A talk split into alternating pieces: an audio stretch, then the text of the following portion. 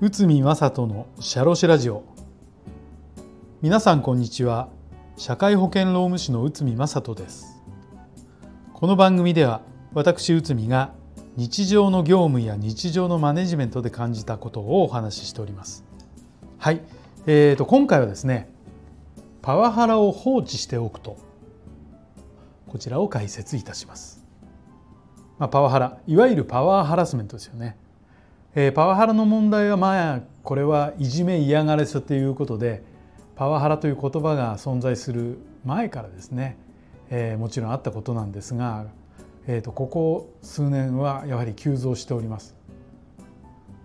えーと、とそんな中でやっぱり問題として一番皆さん頭を悩まされているのがパワハラと指導の差がわからない。会社として対応をどうしたらいいのか、まあ、こういったご相談が非常に多いです。また裁判などでも上司の部下に対する言葉や発言ですぐに認められるケースも増えてきましたけど、まあ、パワハラを繰り返す上司を放置しておく。そうなってしまうと会社としての責任が問われることがあります。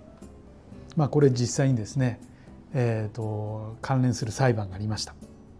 日本ファンド事件東京地裁平成22年7月概要としては上司は不整脈などの持病を患っていた頃からことから喫煙者である部下2人のタバコの匂いが自分の持病に悪影響を及ぼすと考え匂いを拡散させるために扇風機の風を当てていた。部下が上司の提案した作業方法を採用していないことを知り事情聴取をしたり弁明をさせたりすることなく部下を叱責して始末書を提出させた。上司は本来行うべき報告が行われていないことを示して「バカ野郎給料泥棒責任を取れ」などと部下とその直属の上司を叱責した。上司は部下の背中を殴打しさらに面接中に叱責しながら部下の膝を足の裏で蹴った。そして部下は裁判所に訴えたと、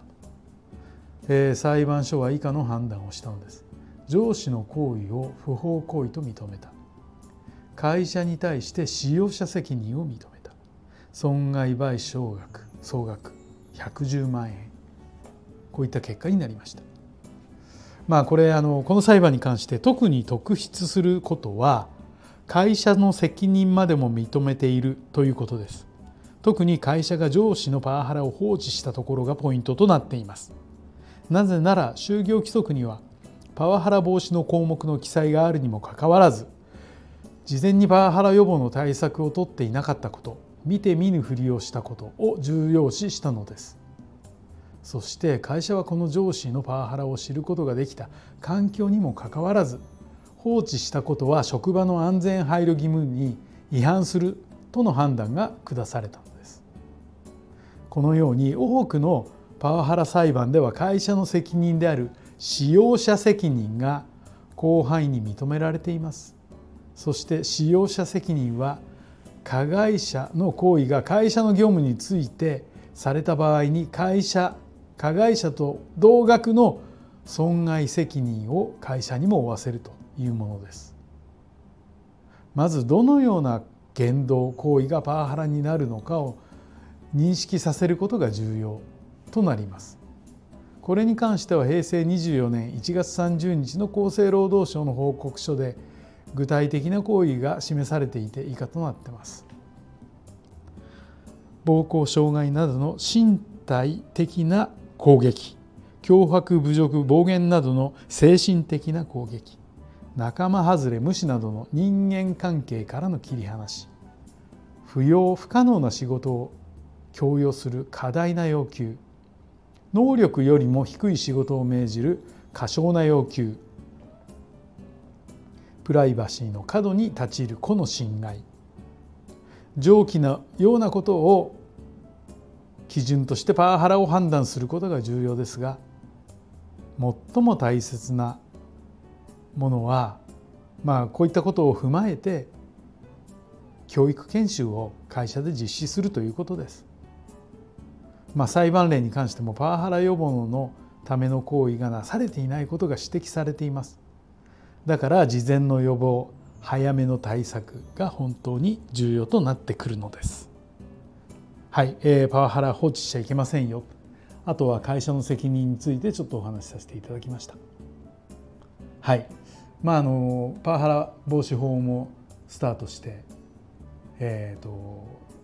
会社さんには相談窓口を設置しなくちゃいけないということですけど、まあ、なかなか、えーと、そういったところまで気が回らない企業さん多いというふうにも聞いております。ただパワハラに関して言えば本当にこの労働総合労働総合労働、えーと、相談コーナーですかね、えーと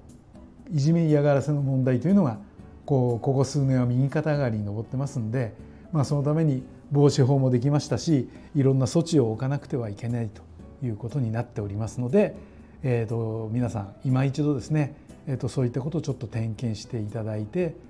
このパワーハラスメントを起こさない仮に起きてしまったら放置させない放置しないというようなことが重要な要素となってくるでしょう。